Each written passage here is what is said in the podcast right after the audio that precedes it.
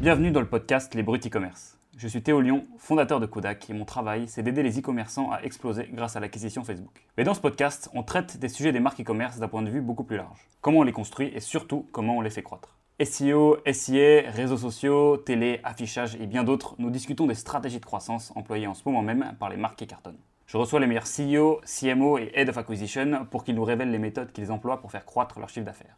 Je vous fais pas attendre plus longtemps et je vous donne rendez-vous tout de suite pour ce nouvel épisode des Brutes e-commerce. Salut à tous et bienvenue dans ce nouvel épisode des Brutes e-commerce. Euh, cette semaine, c'est un épisode un peu spécial parce qu'on reçoit pas un dirigeant de DNVB particulièrement. C'est euh, un peu un inédit. On reçoit Damien Morin, une star de l'entrepreneuriat qui est actuellement sur le projet Mobile Club. Comment ça va, Damien? Une star. Euh, bah écoute, là du coup, ça va super bien. je viens d'apprendre que j'étais une star de l'entrepreneuriat. écoute, ça va super. Merci Théo de m'accueillir. Bah, je pense que parmi les noms que j'ai reçus, tu seras certainement celui qui sera le plus reconnu parmi ceux que j'ai eu euh, en D2B. Bon, et après, il y, a eu 6-7 épisodes, mais bon, je pense que voilà, le mot n'est pas volé. Euh, ça va être assez intéressant de parler de ça parce que hum, tu as un modèle qui est un peu différent du coup du modèle e-commerce classique, puisque en fait, tu es à la croisée de pas mal de choses, euh, où tu as quand même repris pas mal des trucs que tu avais. Enfin, disons tu as réattaqué un domaine qui t'était familier, qui était celui de la téléphonie avec, euh, avec Save, dont on aura certainement l'occasion de parler. Est-ce que tu peux commencer peut-être par présenter un petit peu ce que fait Mobile Club Est-ce que tu vois, toi, tu y fais aussi euh, dans la boîte? Ouais, bien sûr. Euh, donc, euh, donc, je m'appelle Damien, je suis le CEO de Mobile Club, qui est une boîte qu'on a lancée mais il y a maintenant trois ans et demi. Notre premier client a reçu son téléphone en juillet 2018, donc ouais, ça fait ça fait trois ans et demi. Euh, c'était quoi les autres questions? Qu'est-ce que j'y fais? Euh, Moi, je travaille euh, essentiellement sur la stratégie et comme la majorité des startups, bah, notre stratégie de croissance essentiellement, qui est quand même ce qui nous, stimule le plus, enfin qui est vraiment un des, des topics principaux de, de, Mobile Club. Et donc, c'est moi notamment qui, qui m'occupe de toutes les problématiques de marketing, à la fois growth et à la fois plutôt brand. Voilà. Ok. Euh, qui sont actuellement du coup les deux principaux leviers de croissance pour Mobile Club. Est-ce que tu peux euh, nous situer un petit peu sur, euh, sur où tu en es de la croissance sans nécessairement parler de ton chiffre d'affaires, puisque l'objectif ouais. pas la majorité des personnes qui passent de toute façon. Ouais, voilà, c'est ça. non, écoute, concrètement, on, a démarré assez timide hein, sur la croissance. notamment parce qu'on avait besoin de valider beaucoup d'éléments de notre modèle économique. Euh, donc pour rappel, on fait de la location de smartphones à destination des particuliers. Le smartphone étant le produit le plus volé euh, au monde euh, devant tout. et donc clairement, c'est une activité qui est assez sujette à la fraude. notre modèle de location inclut une, assurance vol et casse, donc c'est aussi très sujet à, de la fraude sur les sinistres. et il y a beaucoup d'autres paramètres beaucoup plus business euh, qu'on a besoin de, bien gérer, notamment euh, la dépréciation des appareils euh, sur le temps, les coûts d'acquisition, la qualité des produits au retour des clients, les prix d'achat des, téléphones. En fait, il y a tout plein de paramètres qui font que euh, soit en pied de bilan, euh, bah, tu fais de la marge, soit tu en fais pas, voire même tu perds beaucoup d'argent. Et c'est vraiment une histoire de petits pourcentages. Quoi. Si tu augmentes un peu ton, CAC, euh, tu augmentes un peu tes prix d'achat, la dépréciation est un peu trop un peu accélérée, tu as une sinistralité deux fois plus importante et tu te fais frauder une petite partie des téléphones, bah, en fait, tu es passé de super, je fais 30% de marge à relou, je fais moins 15. Donc, donc on avait vraiment besoin de, valider tous ces éléments du business. Ça nous a permis aussi d'ailleurs de, reconstruire certains trucs qu'on avait, qu'on avait pensé. Euh, ça, c'était une petite phase euh, qui a duré euh, à peu près 12-18 mois. Et après, on, s'est attaqué à, des, sujets de, du coup de croissance sur notre offre actuelle. à savoir, notre offre, elle est, assez simple nos clients viennent chez nous pour éviter de, payer 1000, euh, 1500 euros dans leur nouvel iPhone, soit parce qu'ils ne le veulent pas, soit parce qu'ils ne le peuvent pas. Et donc, nous, on leur propose de, louer leur, leur, smartphone avec une assurance vol et casse incluse et de payer à peu près, notre loyer moyen, c'est 25 euros par mois. Et donc, donc voilà, on, s'est bien arrêté sur, sur cette proposition de valeur-là et cette offre-là. Euh, et, et, du coup, maintenant, depuis deux ans, on, commence à, enfin, on rentre de plus en plus sur des, des sujets de growth. On a démarré le digital marketing. On a, on a fait aussi quelques, quelques communications offline qu'on a testées ici et là. Et donc depuis, c'est une boîte qui grossit. Mes objectifs, c'est de faire entre, entre 8 et 10 points de croissance monthly. Euh, on arrive euh, complètement à faire ça. Là, aujourd'hui, sur l'année dernière, par exemple, on est à 2,8 fois euh, notre, notre ARR en, en year on year.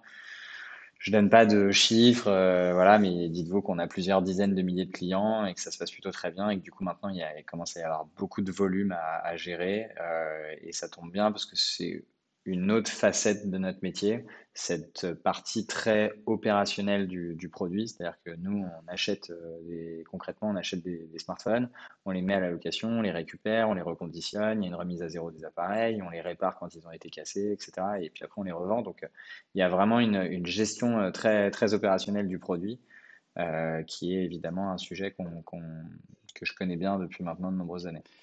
Donc, il y a eu si je comprends bien, du coup, deux phases euh, sur ces trois ans un peu d'existence. La première était un peu la, preuve de concept, pas juste l'équation économique de ce qu'on comprend, mais un petit peu tout ce qui était logistique, système d'information derrière, et, ensuite le, la patate sur la, sur la grosse. Est-ce que, question du coup, est-ce que mm. sur cette seconde phase du coup de grosse, vous revenez parfois aussi sur, les premières, sur la première phase, c'est-à-dire vous repenchez parfois sur votre modèle économique, etc.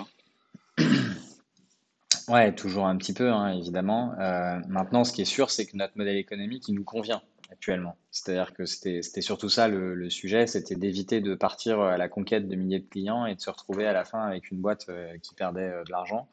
Euh, c'était, enfin, moi j'ai vécu une première expérience entrepreneuriale qui était riche. J'imagine qu'on en reparlera aussi un petit peu après, mais qui était aussi traumatisante avec des vrais sujets de, cash, etc. Et je voulais pas revivre ça. Euh, et donc, c'était important pour moi de faire les choses dans le bon ordre et pas dans le mauvais ordre comme peuvent le faire certaines boîtes. Je cite pas de nom, mais il y a une, certaine. Euh, euh, il y a du cash en abondance, si tu veux, pour les projets entrepreneuriaux, si tu veux, en ce moment. Et, clairement, du coup, il y a des gens, ils grossissent avant de, comprendre comment ils font, ils font de l'argent. Parfois, ça se passe bien, parfois, ça se passe un peu moins bien. Nous, là, on avait vraiment envie de faire ça dans, dans le bon ordre. Donc, d'abord faire un modèle qui, qui crache, qui marche, euh, qui fonctionne. Et après, euh, évidemment, dans le quotidien, on, revoit plein, plein d'éléments de notre offre. Euh, voilà, mais, mais maintenant, on, connaît les impacts puisqu'on a une base à travailler. D'ailleurs, franchement, je salue Pierre, mon, mon, DAF, qui est un de mes, mes cofondateurs, clairement, enfin, c'est lui qui maîtrise aujourd'hui euh, tous nos ratios, euh, tout notre modèle économique. Il n'y a pas un seul prix qui passe, euh, un seul prix de location, un seul prix d'achat qui ne passe pas entre ses mains. C'est lui qui pilote et qui est le garant de notre, de notre marge et de notre modèle économique. Et c'est très complexe. Il y a beaucoup de paramètres en fait.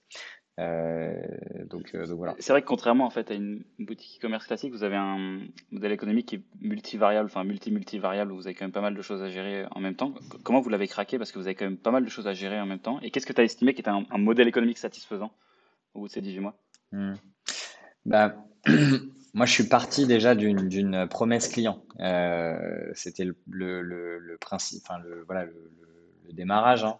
Euh, on a démarré d'ailleurs l'aventure en, pensant euh, construire un, produit de location à destination de Free, euh, puisque euh, en fait au début on, devait travailler avec eux sur la reconstruction de leur, de leur modèle de, location. Eux, grosso modo, ils font de la location depuis 2012. C'est un modèle de location extrêmement classique, c'est-à-dire que tu t'engages sur deux ans à payer X mensualités. Au bout des deux ans, tu auras payé 115% du prix de l'appareil. Et euh, grosso modo, euh, tu es censé le conserver. Bon, ils, ont fait quelques petites subtilités qui font que ce n'était pas toujours le cas, mais en tout cas, grosso modo, c'était un produit extrêmement classique. Nous, on, leur a dit qu'on était capable de construire un modèle complètement différent. La proposition de valeur de Free, aujourd'hui, en tant qu'opérateur, c'est d'être sans engagement.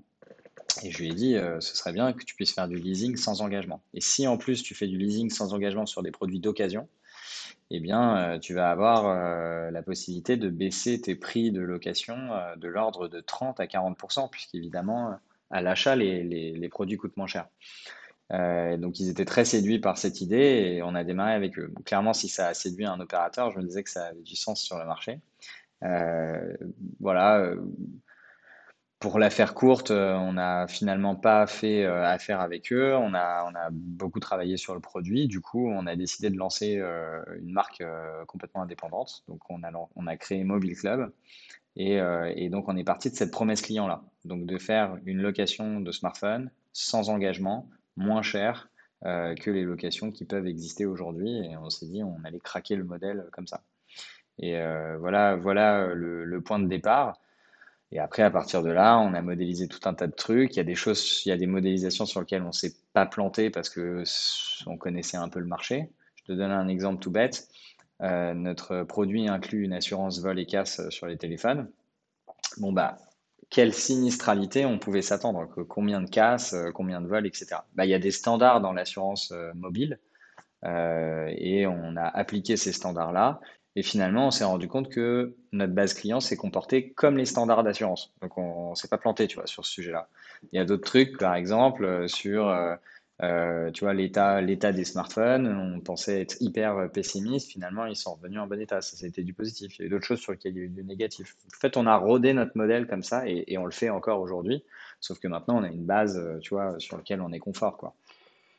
C'est quoi un truc sur lequel vous avez totalement tort dans les modélisations? Ah, écoute, euh, un truc sur lequel on a eu totalement tort, euh, c'est une bonne question. Je dirais le, les coûts d'acquisition. Euh, et en fait, d'ailleurs, ça reflète un peu le, début de l'activité. moi, je, moi je, vais être franc avec toi, je, m'attendais à faire un séisme sur le marché de la téléphonie. Clairement, j'ai, d'ailleurs, j'ai pas de honte à le dire. Euh, les premiers BP que j'ai fait, enfin, euh, on avait 500 000 clients en, trois ans, tu vois ce que je veux dire? Euh, c'est pas le cas. Là aujourd'hui, ça fait trois ans et demi. On est, probablement à dix fois moins, tu vois. Donc, donc clairement, ouais, moi je m'attendais à, ce que, à ce que notre offre sur le marché ce soit un carnage total. Et la réalité, c'est que ça se passe bien. On est content de ce qu'on a fait mais c'est pas un truc de fou. D'ailleurs, je pense que parmi les gens qui nous, qui nous écoutent là tout de suite, il n'y en a pas forcément énormément qui connaissent euh, Mobile Club. Donc, c'est pas nul, on, a, on, a, on, fait du volume, mais il faut se battre quoi, pour le faire. Donc, euh, ça nous coûte cher en marketing. On a des super ratios euh, CAC sur LTV, etc., qui font qu'on n'a pas de problème à dépenser ce qu'on dépense aujourd'hui. Mais tu vois, moi, je m'attendais à, à driver un flux qui est plus important que ça.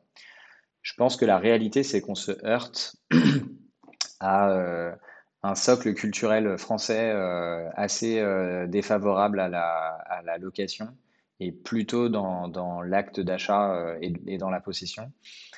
Quelques petites données d'ailleurs en dehors de la téléphonie. Hein, les Français sont en Europe et dans tous les pays développés les plus propriétaires de leur appartement ou de leur résidence principale, de très loin par rapport à plein d'autres pays. c'est le dernier pays en Europe euh, qui a euh, eu plus de leasing que d'achat de voitures. Euh, tu vois, aujourd'hui, ça y est, il y a plus de 50% des, véhicules qui sont achetés en leasing, mais en fait, on a été un des derniers pays qui a, qui a franchi ce seuil. aux États-Unis, 80% des iPhones vendus sur le territoire américain, sachant que les États-Unis sont les plus gros acheteurs d'iPhone au monde en volume. 80% des iPhones vendus aux États-Unis sont vendus en leasing. 60% euh, des iPhones vendus en Apple Store sont vendus avec le programme de leasing d'Apple qui s'appelle le Apple Premium euh, enfin euh, Apple, je, confonds, mais c'est Apple. Bon, bref, et qui est le programme de leasing d'Apple. et les, 40% restants, généralement, ils sont achetés en 24 fois sans frais avec la carte, avec le truc. Donc, en fait, ils, sont, ils ont une culture en fait, du, du produit de financement qui est, qui est plus naturelle. En France, si tu achètes un produit en 24 fois sans frais avec un Sofinco, d'abord tu te fais arracher la tête avec les taux pour commencer. Parce que euh, c'est vrai, c'est un produit avec beaucoup de fraude, donc ils sont obligés de mettre un taux d'intérêt élevé. Et deuxièmement, tu es un clochard. tu vois ce que je veux dire? Genre, euh, vraiment, tu achètes, avec Sofinco, tu es, vraiment un, mec qui est, qui est, dans la difficulté, tu vois. Alors qu'aux États-Unis, c'est complètement l'inverse un mec qui a accès à un produit financier de leasing, euh, et d'ailleurs aux États-Unis, c'est du leasing à 0% hein, la plupart du temps. Euh, eh bien, eh bien c'est parce que justement, tu es riche, que tu as accès à des produits financiers euh, à quasiment 0%, Et plus tu es riche, plus on te prête, et plus les riches empruntent, et plus les riches lisent leurs produits. En France, on est dans une dynamique complètement inverse. Non seulement on n'aime pas liser, on comprend pas. Moi, j'ai des, retours clients tous les jours qui sont en mode, mais je vais pas louer mon téléphone, je veux qu'il soit à moi. Tu vois, des, des, réflexes comme ça qui sont pas, qui sont pas forcément logiques, parce que tu vois, bah, il est à toi, c'est ton téléphone pendant deux ans. De toute façon, tu as prévu de changer dans deux ans. Donc, utilise-le pendant deux ans et dans deux ans, tu me le renvoies, je te renvoie le nouveau, tu vois. Et, euh, et en fait, en France, on a des réflexes comme ça qui, qui montrent que on se heurte à, ouais, un blocage culturel. Donc la France ne m'a pas attendu pour lancer un produit de leasing de smartphone, ça, ça a été ma plus grande surprise. Du coup, écoute, on se bat, on, fait notre terrain. Je sais qu'il y a une évolution des mœurs aussi. Et euh, moi, mon, pari, c'est un, d'être là pour l'évolution des mœurs. C'est-à-dire, quoi qu'il, euh, ça va évoluer. Et moi, je serai déjà là avec une marque euh, très costaud. Et le deuxième truc, c'est on s'intéresse aussi du coup à, déployer d'autres gammes de produits, d'autres pays en Europe. C'est pas grave. Si on fait, si on fait notre croissance sur d'autres leviers, c'est pas grave. On va la faire. Tu as anticipé un peu les questions que j'allais te poser, mais je me souviens que tu m'avais dit un truc qui était assez parlant pour bien comprendre à quel point il y a une différence de sensibilisation sur les marchés américains et français. C'est que sur le site Apple, le, prix en premier est affiché en leasing versus le, prix, le prix c'est ouf ça. Ouais, tu vas... Alors, je crois que ça y est, ils l'ont, ils l'ont re-renversé. Mais bon, bref, en, tout cas, sur le site Apple USA, ouais, le, le prix de, de l'iPhone, il est en mensuel. D'ailleurs, ça a été une des. Il y a une interview assez sympa de, de Tim Cook qui va dans un truc euh, un peu genre. Euh, genre, c'est mon choix, mais en mode euh, high level pour pouvoir interviewer Tim Cook. Et tu vois, le mec, il y avait un mec qui disait, ouais, les prix des iPhones, c'est toujours plus élevé, etc. Et Tim Cook, il avait répondu un truc incroyable. Il a dit Je vous prends le produit le plus cher de toute la gamme euh, Apple. Donc le iPhone 12 ou 13, maintenant c'est 13, mais iPhone 13 Pro Max, euh, tu vois, euh, genre 512 gigas, etc. etc. Eh bien, si vous lisez ce produit avec le service de leasing d'Apple sur deux ans ou sur trois ans, je sais plus, il disait ça, ça revient à 35 dollars par mois de leasing en fait. Et il dit 1 dollar par jour pour le produit que vous utilisez le plus dans votre vie, c'est pas cher. Et j'avais trouvé que c'était euh, trop stylé. c'est vrai que quand tu le vois comme ça. Euh, Parce que du coup, la, réflexion intéressante, en fait, c'est qu'est-ce que. Face à cette situation-là, est-ce que ça vous a forcé à vous poser sur des trucs où bah, on va tout de suite faire plus de produits Est-ce qu'on va aller dans d'autres pays où la demande est peut-être un petit peu plus sensibilisée? Genre la stratégie, est-ce qu'elle a évolué au moment où vous avez compris ça et où tu t'es rendu compte que ton BP de démarrage des 500 000 là, du début euh, était peut-être un, petit peu, un petit peu trop haut? Ouais, mais un peu long à la détente. C'est-à-dire que, tu vois, j'ai d'abord euh, digéré, ça a pris un petit peu de temps, tu vois, qu'on n'allait pas faire une boîte euh, euh, qui... Enfin, après, c'est, c'est, on fait, on, fait quand même des beaux volumes, mais c'est sûr qu'au début, j'ai eu une certaine frustration, tu vois, de pas faire un, volume de, de malade. et, et, et, en fait, c'est maintenant qu'on commence à diversifier, tu vois, davantage nos produits. Là, aujourd'hui, on, a, on, est grosso modo que sur un périmètre France. Euh, aujourd'hui, on est que sur un périmètre smartphone. Là, on a quelques cartes qu'on est en train d'abattre les unes après les autres. Euh, la première, la plus kiffante, euh, c'est qu'on devient opérateur télécom ce mois-ci. D'ailleurs, c'est assez drôle. On est en train de faire les mises en prod là ce soir de, des premiers forfaits Mobile Club. Donc, on va avoir des forfaits Mobile Club à destination des particuliers et des professionnels qui vont être à des prix qui sont. Euh, ça va être du lourd, genre. Euh, lancer un forfait 50 gigas autour de 10 euros, euh, tout illimité, etc. Du coup, on va être capable de faire des bundles forfait plus téléphone qui, je pense, vont plus parler en fait dans le, tu aux, Français et aux gens qui ont l'habitude de consommer de la téléphonie. Et puis surtout, on aura des offres qui seront plus comparables à ce que euh, qu'ils ont chez leur opérateur. Euh, et puis, il y a une deuxième euh, carte, évidemment, qu'on est en train d'abattre, c'est une diversification, des produits. et notamment, on va lancer une gamme d'iPad et de MacBook plutôt à destination des entreprises, parce que c'est vrai que le, laptop est de plus en plus un sujet pro qu'un sujet perso. Euh, et donc ça, c'est un des, trucs aussi qu'on va lancer d'ici la fin de cette année. Du coup, c'est quand même un, énorme step de devenir un opérateur mobile. Euh, c'est pas un truc euh, anodin. Alors, je te rassure, on, on va pas devenir vraiment opérateur mobile. il y a plusieurs rangs, on va dire. tu as un premier rang qui est MNO, Mobile Network Operator, qui est vraiment l'opérateur tel qu'on l'entend, à savoir il y en a quatre en France. c'est Free, SFR, Bouygues et Orange. Grosso modo, eux, ils ont négocié avec l'État français de pouvoir poser des antennes et des antennes qui vont émettre sur une certaine bande de fréquence euh, pour pouvoir euh, accéder à, à, ce droit, euh, il y a des enchères qui généralement se discutent à coût de 4 milliards, 5 milliards, juste pour avoir le droit de poser des antennes. Et après, il faut poser les antennes. Donc, je te rassure Théo, je ne vais pas devenir ce type d'opérateur, euh, c'est pas prévu. en revanche, on va devenir donc le rang juste en dessous de ça, qui s'appelle opérateur virtuel, MVNO. Euh, où là, du coup, on est euh, une marque avec nos propres forfaits, nos propres offres, mais on n'a pas nos propres antennes. C'est-à-dire qu'en fait, on a tout sauf l'infrastructure. Donc, c'est mon service client, c'est mes cartes SIM, c'est mes forfaits, c'est mon bundle, c'est tout ça. Mais derrière, euh, évidemment, ce n'est pas diffusé sur mes antennes. Et donc, on achète de la bande passante sur des grands réseaux et nous, on a un partenariat qui s'est signé avec SFR. Donc notre, nos forfaits vont être sur les réseaux de SFR. Pour citer euh, quelques autres grands MVNO, il y a euh, CIC Mobile, Énergie Mobile, Virgin Mobile, La Poste Mobile, Carrefour euh, Mobile, tous ces gens-là, Réglo Mobile, tous ces gens-là sont des, sont des MVNO.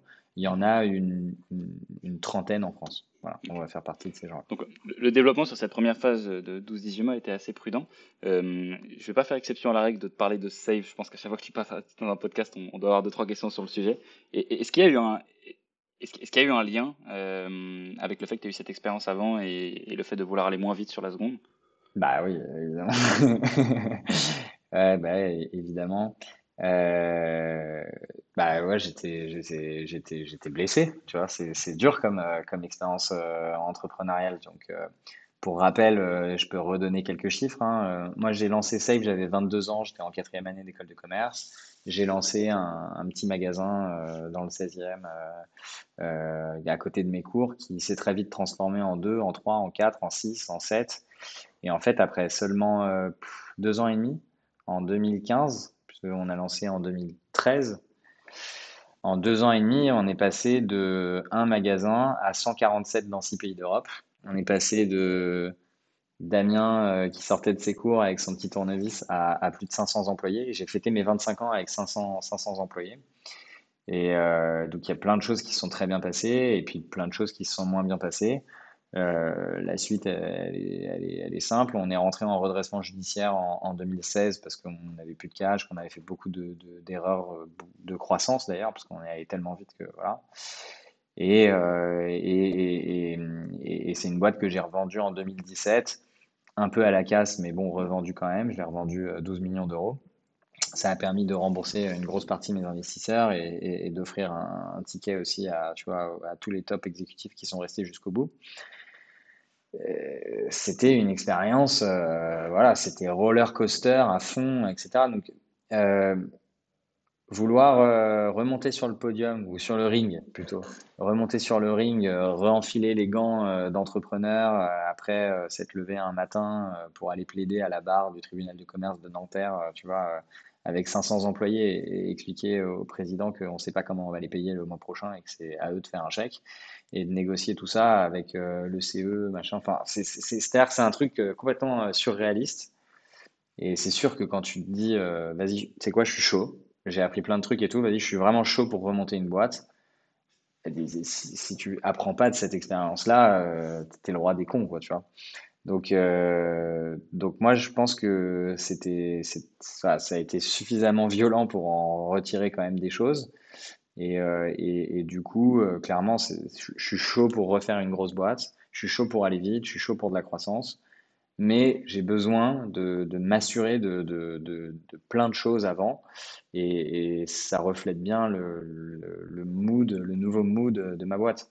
On, est ambitieux, on est motivé, mais euh, on fait les choses dans le bon ordre. Et je m'en fous que ça prenne plus de temps. Je m'en fous de prendre six mois de plus, un an de plus pour bien stabiliser un process, bien stabiliser une métrique qui nous inquiète, bien structurer un, tu vois, une équipe, recruter bien comme il faut avant d'y aller comme des fous.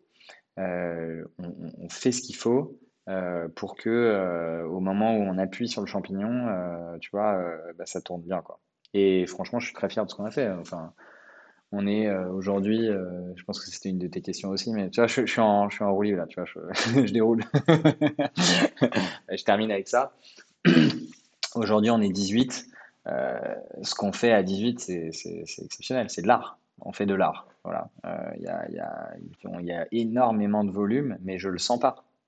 Vraiment, je, je c'est pas du tout aussi stressant que Save et tout, parce que on a fait les choses dans le bon ordre, il y a une bonne maîtrise, il y a de la compétence partout franchement, je suis, je, ravi de ce qu'on a fait. C'est vrai que c'est impressionnant quand on voit le volume. Je me rappelle la, chose qui m'avait hum, pas mal impressionné quand on s'était vu, que la première fois que j'étais passé vous voir euh, chez Mobile Club, c'était euh, tu avais montré un peu le système d'information où tu m'avais un peu raconté que, que tu es 10 fois plus de clients qu'aujourd'hui. Euh, l'année prochaine, en fait, finalement, ton truc il est tellement rodé que bah, ça va tourner, ça va pas péter. et ouais, parce qu'il illustre un peu, qui un peu la manifestation de tout ce que tu viens de me raconter sur la prudence, le fait de régler bien les métriques et tout, pour que ce soit clean et que ça roule. Avant de, d'appuyer sur le champignon, qui est nécessairement la, phase sur laquelle je vais t'interroger maintenant. Euh, sur le moment où tu as ton modèle qui tourne, tu as un truc qui clean, et maintenant tu te dis, qu'il va falloir que ça, que croît très très vite. Euh, comment tu as commencé ton chantier, disons? Écoute, euh, d'abord, je pense qu'on va avoir besoin d'un peu de cash. Aujourd'hui, on, a, réussi à, à, faire avec une, une, très petite levée de fonds. Euh, donc nous, on a un modèle opérationnel euh, assez lourd, comme je le disais, et c'est un modèle financier euh, très exigeant, puisque nous, on porte tous les actifs au bilan. Donc concrètement, j'achète des produits, je les mets dans mes comptes, je les déprécie sur trois ans, et, et derrière, je les, je les mets en location et ils génèrent des revenus. Donc c'est un métier extrêmement con à comprendre. Euh, je suis comme un Hertz. Euh, je vais acheter euh, des bagnoles chez Audi, je vais les mettre en location et grosso modo, je suis censé récupérer plus de loyer que l'érosion de ma flotte. Voilà, à savoir l'usage des téléphones, leur perte de valeur à travers le temps, parce qu'évidemment, un iPhone X, il y a une année, c'est l'iPhone de l'année, donc il a une grande valeur. Et puis après, il y a le il y a le XS qui sort, le 11, le 12, le 13, et puis ça finit par être un téléphone qui a 4 ans et qui évidemment vaut plus du tout le même prix, euh, donc il a une perte de valeur. Et, donc maintenant qu'on a bien construit notre modèle et qu'on a besoin d'accélérer, ben on a quand même besoin d'un peu de cash pour, euh, pour euh, mettre du fuel en fait hein, dans, dans, la boîte. Donc aujourd'hui, grosso modo, on a, ça je peux le dire, c'est public, hein, on a fait une levée de fonds de, de 3 millions d'euros au début. Euh, la première année, grosso modo. On a levé une tranche de 1 puis une tranche de 2 avec les mêmes personnes, qui sont que des, que des business angels. Et après, depuis maintenant, on se finance plus qu'en dette. Donc, on a levé euh, des tonnes et des tonnes de couches de dette pour pouvoir acheter les, téléphones. Parce qu'évidemment, je ne vais pas faire des levées de fonds en equity à chaque fois que je dois acheter des téléphones. Donc, euh, j'ai levé tout, toute la panoplie de, de, de, de prêts innovation, etc., BPI euh, que tu peux lever. Euh, après, j'ai évidemment bénéficié euh, des PGE et compagnie. j'ai levé tout un tas d'enveloppes classiques auprès de, de, banques. Et maintenant, je fais aussi beaucoup de dettes privées auprès de business angels qui aiment bien ce qu'on fait, mais comme il n'y a pas de tour en equity, on leur offre grosso modo des, bons taux d'intérêt euh, s'ils investissent en dette dans la boîte. Et puis voilà, on a empilé comme ça les couches de dette jusqu'à arriver à un moment aujourd'hui où je peux encore lever de la dette. Hein. Mais si on veut vraiment aller très vite, euh, bah, au bout d'un moment, euh, il va falloir trouver d'autres sources de financement que simplement la dette telle que je viens de la décrire. Il va falloir capitaliser la boîte, quoi, recapitaliser la boîte.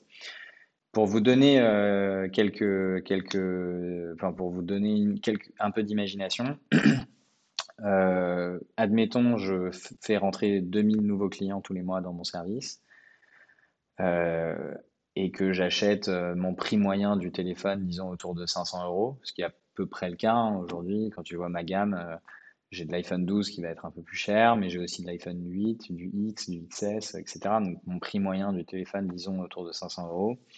2000 fois 500 euros de téléphone, ça fait 1 million d'euros par mois. C'est-à-dire que j'ai besoin de lever une barre par mois pour faire rentrer 2000 nouveaux clients tous les mois. J'ai besoin de lever une barre par mois que j'envoie en téléphone. Donc, euh, et 2000 nouveaux clients, euh, ça va pas euh, non plus me permettre de, matcher mes ambitions personnelles, tu vois, démesurées, parce que ça reste que 2000 personnes, tu vois. Donc, clairement, à un moment donné, il va falloir, voilà, nous, nous encore plus que n'importe qui, qui, qui avons un modèle très cash intensive, euh, voilà, on a besoin de, on a besoin de lever. Donc, je pense que voilà, la première étape, euh, là, ça va être maintenant qu'on a des bonnes métriques, qu'on existe depuis longtemps, que tout est stable, euh, voilà, ça va être de, de faire un, un, gros tour de table. Et dans ce sens-là, et pas l'inverse, tu vois, genre lever, cramer, espérer. Là, c'est plutôt genre on a bien déroulé, on a bien structuré. Maintenant, chaque euro injecté, je, je sais ce qu'il rapporte, quoi, tu vois. Donc ça, c'est ça, c'est très très stimulant. Et, euh, et, après ça, écoute, euh, nous, on s'intéresse beaucoup à d'autres pays euh, à l'étranger, qui d'ailleurs sont des pays qui sont un peu plus propices à la location, avec, dans certains cas même, des, des, des éléments étatiques pour pouvoir gérer les, les, créances clients et notamment le scoring de chaque client. J'entends par exemple aux États-Unis, il y a ce qui s'appelle le credit score. C'est-à-dire que euh, quand tu veux acheter une bagnole ou etc., tout de suite, le mec, il te fait un crédit check pour voir quel, quel leasing ou quel prêt il va être capable de te faire. Il y a la même chose en Angleterre, par exemple. Il y a des, il y a des, des, choses qui existent en Allemagne, qui ne sont pas étatiques, mais qui sont euh, des choses qui sont, qui sont assez publiques. La choufa, par exemple. Donc euh, tout ça, c'est des spécificités dans d'autres pays qu'on n'a pas en France et qui, sont, pour moi, je pense, des, des bons terrains de jeu pour Mobile Club dans un futur euh, proche. Ok. Euh, donc deux choses, si je résume, la première chose, c'est de rassembler un maximum de fonds pour euh, ce modèle qui demande beaucoup de cash, parce qu'en fait, votre principal goulet d'étranglement, c'est d'avoir assez déjà de téléphone à, à louer aux gens. Ouais. Et euh, ensuite partir vers de nouveaux pays. Euh, donc là, c'est directement entre les deux phases. Qu'est-ce qui s'est passé entre du coup cette phase on règle le modèle économique et cette phase que tu viens de nous décrire entre les deux qui vous a permis du coup de construire votre base utilisateur Bah, on a grossi. Euh, tu vois, on a beaucoup grossi. Enfin, à un moment donné, faut faut être, faut, faut, dire ce qui est. comme je te dis, je en year on year, donc c'est-à-dire octobre 2021 versus octobre 2020, on, on, est à 2.8. On a fait trois fois le, la, taille client, donc c'est quand même une c'est quand même une croissance euh, costaud, surtout pour nos niveaux de, de, d'MRR et d'ARR, c'est, c'est, c'est, quand même déjà, c'est quand même déjà costaud. voilà ce qu'on a fait. C'est pas mal déjà. Maintenant, la question que tu imagines qui va venir derrière, c'est quels ont été les, les principaux relais de croissance pour euh, réussir à faire ces, chiffres-là? Eh bien, écoute, beaucoup de marketing digital, faut le dire. levier numéro un, donc, euh, plateforme number one euh, Facebook Ads. Euh, nous, on a un truc qui marche assez bien et dans lequel on a un peu de mal à en sortir, mais, mais c'est assez fort. En fait, on fait des, des, des, publications, enfin, on fait du, des ads prix produit. Vraiment, genre, je te mets un iPhone sur un fond bleu. pardon, on voit tous mes notifs. Donc, euh, je te mets un iPhone, euh, je te mets un fond euh, bleu derrière Mobile Club et je te mets iPhone 12, 24 euros par mois, voilà, pendant, pendant 24 mois. Et là, si tu veux, ça, c'est genre putaclic de malade. Tu des CPC euh, exceptionnels, des CPM exceptionnels. Après, évidemment, les gens, ils rentrent dans le modèle, ils découvrent qu'il faut quand même donner des documents, euh, ils découvrent, tu vois, le reste du process, etc. Mais si tu veux, euh, la vision de cette ads chauffe énormément les clients parce que, parce que un iPhone 13 Pro Max, aujourd'hui, ça vaut le prix du salaire médian français.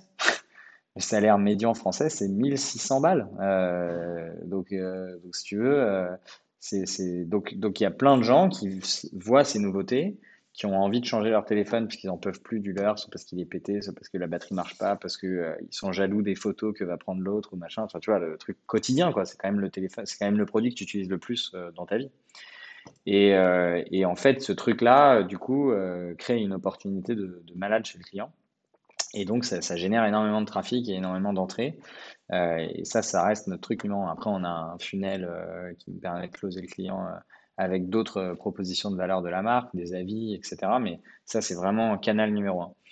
Après, Numéro 2, euh, euh, Google Ads. Il euh, n'y a pas énormément de gens qui cherchent de la location de smartphone, mais le peu qui cherchent, peu de personnes qui, cherchent nous trouvent. D'abord, on est numéro 1 SEO partout, tout le temps, autour de la location, parce qu'il n'y a pas non plus énormément d'acteurs et que nous, on, a fait quand même pas mal le taf au début en SEO.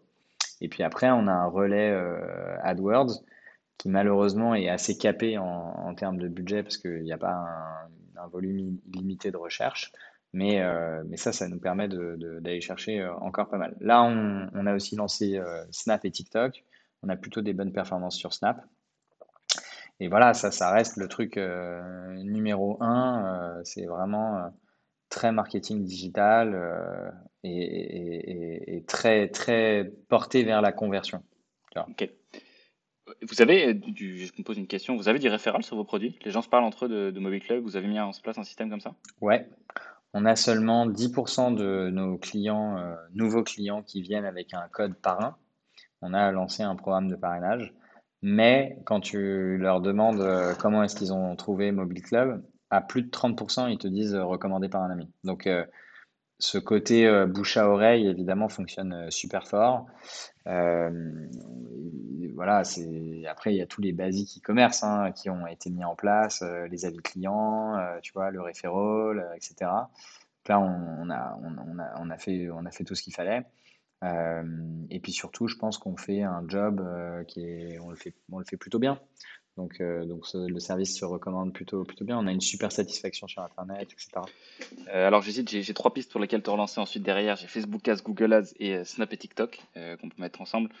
J'aimerais bien partir sur Snap et TikTok, parce que du mm. coup, Facebook Ads, Google Ads sont des sujets qui sont assez communs chez les, chez les marques e-commerce. Et puis, je pense que tu as résumé un peu globalement ce qu'on fait mm. ensemble du coup sur, sur Facebook Ads, c'est que tu as la principale la bah proposition de valeur qui est ton, ton prix produit. Facebook, de toute façon, il nous envoie tout le budget dessus. Et, c'est un peu dur de s'en s'en éloigner. Par contre, c'est un peu moins commun du coup d'arriver à dépenser profitablement sur Snap parmi les, marques e-commerce. Euh, tu peux nous raconter un petit peu comment vous avez choisi d'y aller? Bah, J'avoue que Snap, ça, ça, marche très fort chez nous. On a même des CPA qui sont, qui sont inférieurs à, à Facebook. Euh, bah, en fait, ça faisait un moment qu'on avait envie d'aborder ce, réseau social parce qu'il y a, enfin, y a quand même des CPM qui sont, qui sont, qui sont exceptionnels. Euh, donc euh, très vite, les publications, elles sont, elles sont, elles sont vues, enfin les pubs, elles sont vues par un nombre de personnes assez, assez incroyable. Euh, je pense que déjà, on a un produit qui est très, qui est très, qui est très dans la cible de Snap. Hein. Euh, à savoir, euh, nous, nos clients sont quand même beaucoup des jeunes. Enfin, si on, si on essaye de réfléchir de manière extrêmement basique, qui sont les gens qui veulent un nouveau téléphone, qui kiffent les nouvelles techno, euh, qui sont attachés à prendre des belles photos, etc., etc., qui veulent un, beau tel, quoi, mais qui n'ont pas d'oseille, c'est les jeunes. Hein. donc, donc nous, vraiment, le client type, c'est 25 ans, premier emploi, actif, mais euh, il gagne pas 50 000 euros par mois. Euh, et ce mec-là, euh, comment il va dépenser son argent? Bah, Il va le dépenser euh, pas mal dans, dans, dans, son téléphone.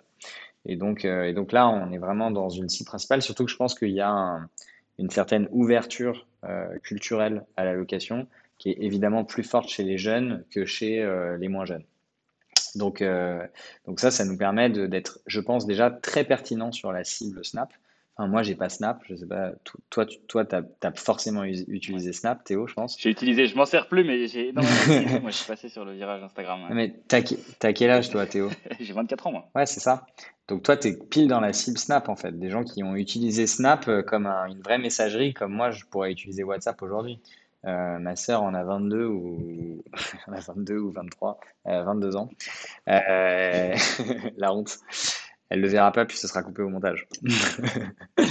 Euh, non, donc elle a 22 ans et clairement, enfin, tu vois, elle, elle a été en plein dans Snap. Antoine euh, Martin, qui est un de nos investisseurs, qui est le fondateur de Zani, qui est une, des, des, startups euh, success story françaises, etc., puisqu'ils se sont fait racheter par, par Snap, lui me disait il y a 20 millions de daily active user en France de Snapchat. C'est quand même un truc de fou. Tu as 20 millions de Français qui ouvrent l'app euh, every fucking day. C'est quand même un truc de fou. Donc, euh, je pense que la France est un très gros pays pour Snap. D'ailleurs, Evan Spiegel, le CEO, il adore la France, il connaît tout sur la France, il a, il a une maison en France, etc. Enfin, voilà. Et la, la, France est un très gros pays pour Snap, et donc nous, on marche plutôt bien. Je pense que c'est pertinent pour la cible. Alors, ce qu'on fait, c'est qu'on essaye de surfer sur les tendances. On fait des, vidéos euh, un peu genre TikTok ou genre Snap en fait, hein, euh, et on surfe sur des tendances de danse ou de, d'animation ou de filtres, euh, etc. Et on, et on, en fait des contenus qui sont assez interactifs, marrants, autour de notre proposition de valeur, qui est que bah, c'est ridicule de dépenser 1500 balles dans un téléphone, utilise cette oseille pour partir en vacances et puis boule. C'est vrai que ce chiffre-là, je crois que je le connaissais même pas sur Snap, sur le nombre de 20 millions, c'est absolument énorme, surtout quand on compare avec TikTok, parce que du coup je l'ai pour TikTok. TikTok c'est 16,9 millions, mais c'est des monthly active users et pas des, et pas des daily. Ton chiffre était bien en daily, hein, j'ai bien entendu. Ouais, c'est en daily. En fait, ça vient du fait que Snap, euh, en fait, euh, bon, c'est déjà monstrueux, un hein, TikTok 16 millions, je m'attendais pas autant, mais ça vient essentiellement du fait que Snap, euh, en fait, a remplacé, est une messagerie, en fait, pour beaucoup, beaucoup de, de, gens, et en dessous d'un certain âge, ils utilisent vraiment Snap pour, pour, pour mm. discuter, quoi. Et c'est un truc qui a su s'exploiter, parce que tu vois que tu as, as un, un, boulevard que sur Snap, et aussi, je crois que sur la parce qu'il y a un chiffre qui est intéressant, c'est sur l'overlap en fait entre les gens qui sont présents uniquement sur Snap et ne sont pas présents sur les Instagram, Facebook. Il y a un pourcentage, j'ai pas envie de dire de conneries, mais je crois que c'est entre 15 et 25 des gens qui sont qui sont sur Snap et qui n'ont pas Instagram euh, et Facebook. T'as l'air calé en marketing ah ouais digital. je, je une agence. euh, euh, ouais, non, mais bien sûr. Question sur le, le volume global que vous arrivez à dépenser versus un Instagram ou un Snapchat pour les, pour les gens qui nous écoutent. Est-ce que vous arrivez à, à égaler ça ou c'est quand même ça reste inférieur?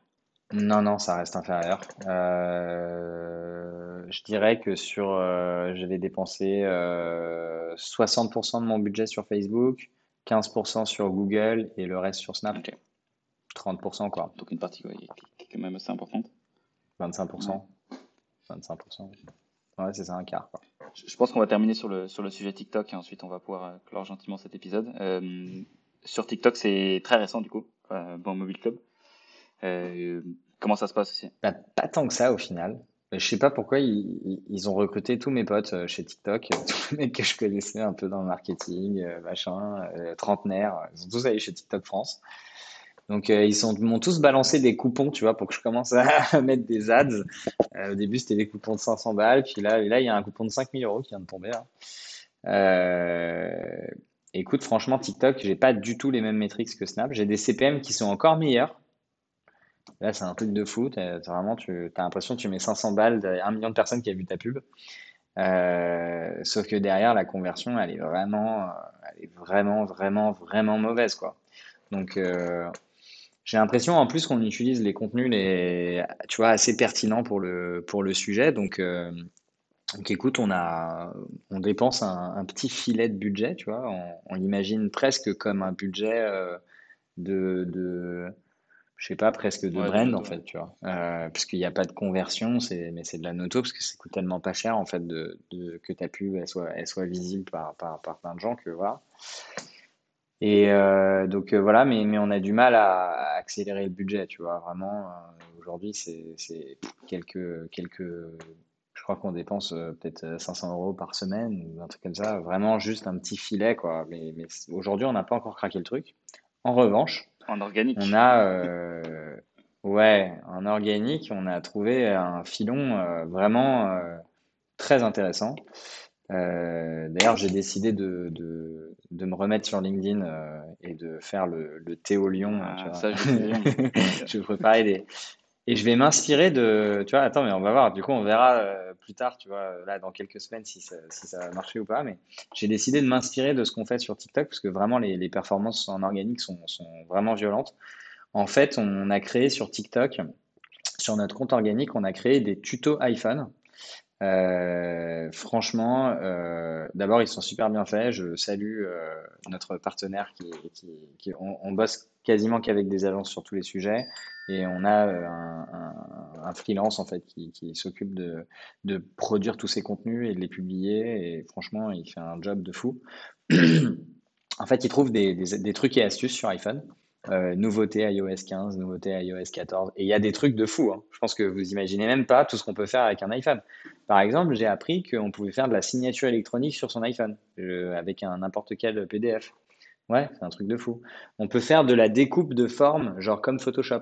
Tu vois, il y a, une manip, euh, machin. En fait, il y a, y a, tout un tas de, de, petits trucs et astuces, de petites fonctionnalités qu'on n'imagine pas. Par exemple, on peut déverrouiller à la place de déverrouiller. Ça, c'est un truc de ouf. Euh, genre, évidemment, quand tu veux déverrouiller ton iPhone, tu peux utiliser le code, tu peux utiliser Face ID, mais tu peux utiliser la voix. Le mec, il a fait un tuto pour pouvoir déverrouiller ton iPhone avec la voix. Genre iPhone, enfin Apple, iPhone déverrouille-toi. Les trucs se déverrouillent. Donc, euh, tu as vraiment des, des, des, plein, de, plein de petits trucs. Et, euh, et c'est ouais, c'est un carnage. En fait, avec zéro pub, zéro influence quasiment zéro euh, vrai travail euh, basique de réseaux sociaux, juste avec de la publication de contenu. En moins d'un an, on a 300 euh, 000 followers et plus, plus plus d'un million d'interactions, un million de likes, je crois, un truc comme ça. Et attention, ça c'est c'est vraiment avec des performances de partage sur les vidéos et de visionnage qui sont incroyables. J'ai des vidéos genre comment économiser ta batterie sur l'iPhone qui font plusieurs, mais qui ont fait genre 3 ou 4 millions de vues, alors que c'est du français. Donc, euh, donc ouais, franchement, on a bien craqué le truc. Et du coup, j'ai prévu d'utiliser euh, ces contenus euh, pour, pour justement qu'on travaille un petit peu plus notre, notre image sur LinkedIn. Et je trouve que en fait, c'est assez pertinent de, de, se présenter comme, euh, comme des experts autour des, des, des iPhones et, euh, et, et, de donner un contenu qui, en réalité, intéresse vraiment tout le monde, pas, pas que les gens sur TikTok, sur LinkedIn aussi, de fou. J'ai juste évidemment prévu de le faire un, peu moins façon TikTok, mais un peu plus façon LinkedIn. Mais, mais mm. voilà, j'ai prévu de, de, de, lancer ça bientôt. Il faudrait voir les stats, mais je crois qu'avec 300 000 followers, vous devez être parmi les. Je prends large en disant les 50 premières marques TikTok françaises, ça c'est quasi sûr. Et euh, je me demande si c'est pas le top 20 aussi, parce que je vois que des grosses, tu as, en France, tu as Merci Andy qui est 430 ou un truc comme ça. Mais c'est une belle. Euh, mais, mais, mais, mais, merci Andy, moi j'adore. Euh, enfin, Louis, c'est un, un, un, de mes meilleurs potes et tout. Euh, d'ailleurs, moi, je suis un, enfin, je suis investisseur de Merci Andy depuis, depuis, depuis maintenant quasiment 5 ou 6 ans, donc c'est une boîte que je connais hyper bien. il est vert devant notre compte TikTok. Lui, là, lui, il a trois personnes qui travaillent full time. Il a envoyé tous les influenceurs possibles sur TikTok en France. Il les a tous envoyés. Euh, genre, il, se prend la tête à faire des contenus de fou. Moi, t'as un gars qui n'est même pas chez Mobile Club, qui fait des vidéos face cam comme ça. Et grosso modo, on est au même niveau. Le mec devient fou. Enfin, on est au même niveau sur le nombre de followers et tout, mais on a des vidéos qui ont performé une fois plus que ses contenus. Euh, et, et énorme. Il m'a envoyé un milliard de messages en mode, mais vous êtes fort sur TikTok. Alors, franchement, enfin, c'est presque une erreur parce que genre merci Andy pour moi c'est genre euh, les experts incontestés de, de l'organique. Enfin, c'est juste euh, incroyable. La stratégie qu'ils ont déployée depuis maintenant 5-6 euh, ans, c'est très impressionnant. Faut pas oublier que à la base, ils font, enfin, les mecs font quand même du gel antibactérien. Enfin, c'est très fort. Très, très, très fort. ouais, il y a une question que je pose à la fin du podcast, c'est quelle, quelle autre marque française, du coup, est-ce que tu as tu trouves impressionnante en termes de stratégie de grosse. Donc on a mis sur la partie organique. Euh, J'aimerais juste avant, de te poser la question, peut-être euh, peut d'autres marques à mentionner sur ce sujet-là, euh, terminer sur TikTok du coup sur les trucs qu'on peut apprendre sur Mobile Club, c'est euh, première chose. Moi, ce qui est impressionnant avec vous, c'est surtout l'angle que vous avez trouvé et qu'en fait après c'est une vache que vous pouvez traire autant que vous voulez avec toutes les nouveautés qui sortent. c'est vraiment un truc de ouf. Et surtout, c'est une communauté qui va valoir beaucoup d'argent dans les dans les dans les mois qui vont arriver. Je, je dirais dans l'année qui arrive. Ah, l'expression énorme. énorme. En gros, j'aimerais bien. La blague bien grasse. Eh, c'est une vache que j'aimerais pouvoir traire. On appelle ça milk de corps, tu sais, genre, euh, je pensais que tu étais un, un, peu sur la américaine et tout. Ah, j'adore. Mais non, non, bah, du coup, euh, en fait, j'aimerais beaucoup que les gens qui réécoutent ce podcast qu'on enregistre en novembre 2021, si vous l'écoutez six mois plus tard, qu'on puisse se dire que non seulement la partie organique est dingue, et que ses, followers valent énormément d'argent, mais aussi que la partie paid a commencé à fonctionner. C'est ce que nous vend TikTok au moment où on parle. Ils disent que dans six mois, ça va arriver euh, fort en conversion. Donc on l'espère fort. Mais bref, hein, voilà, mettez-vous sur TikTok maintenant parce qu'après ce sera trop tard. Bref, on l'a déjà dit. Euh, ça va être comme avec Instagram, ça, la fenêtre va se refermer rapidement.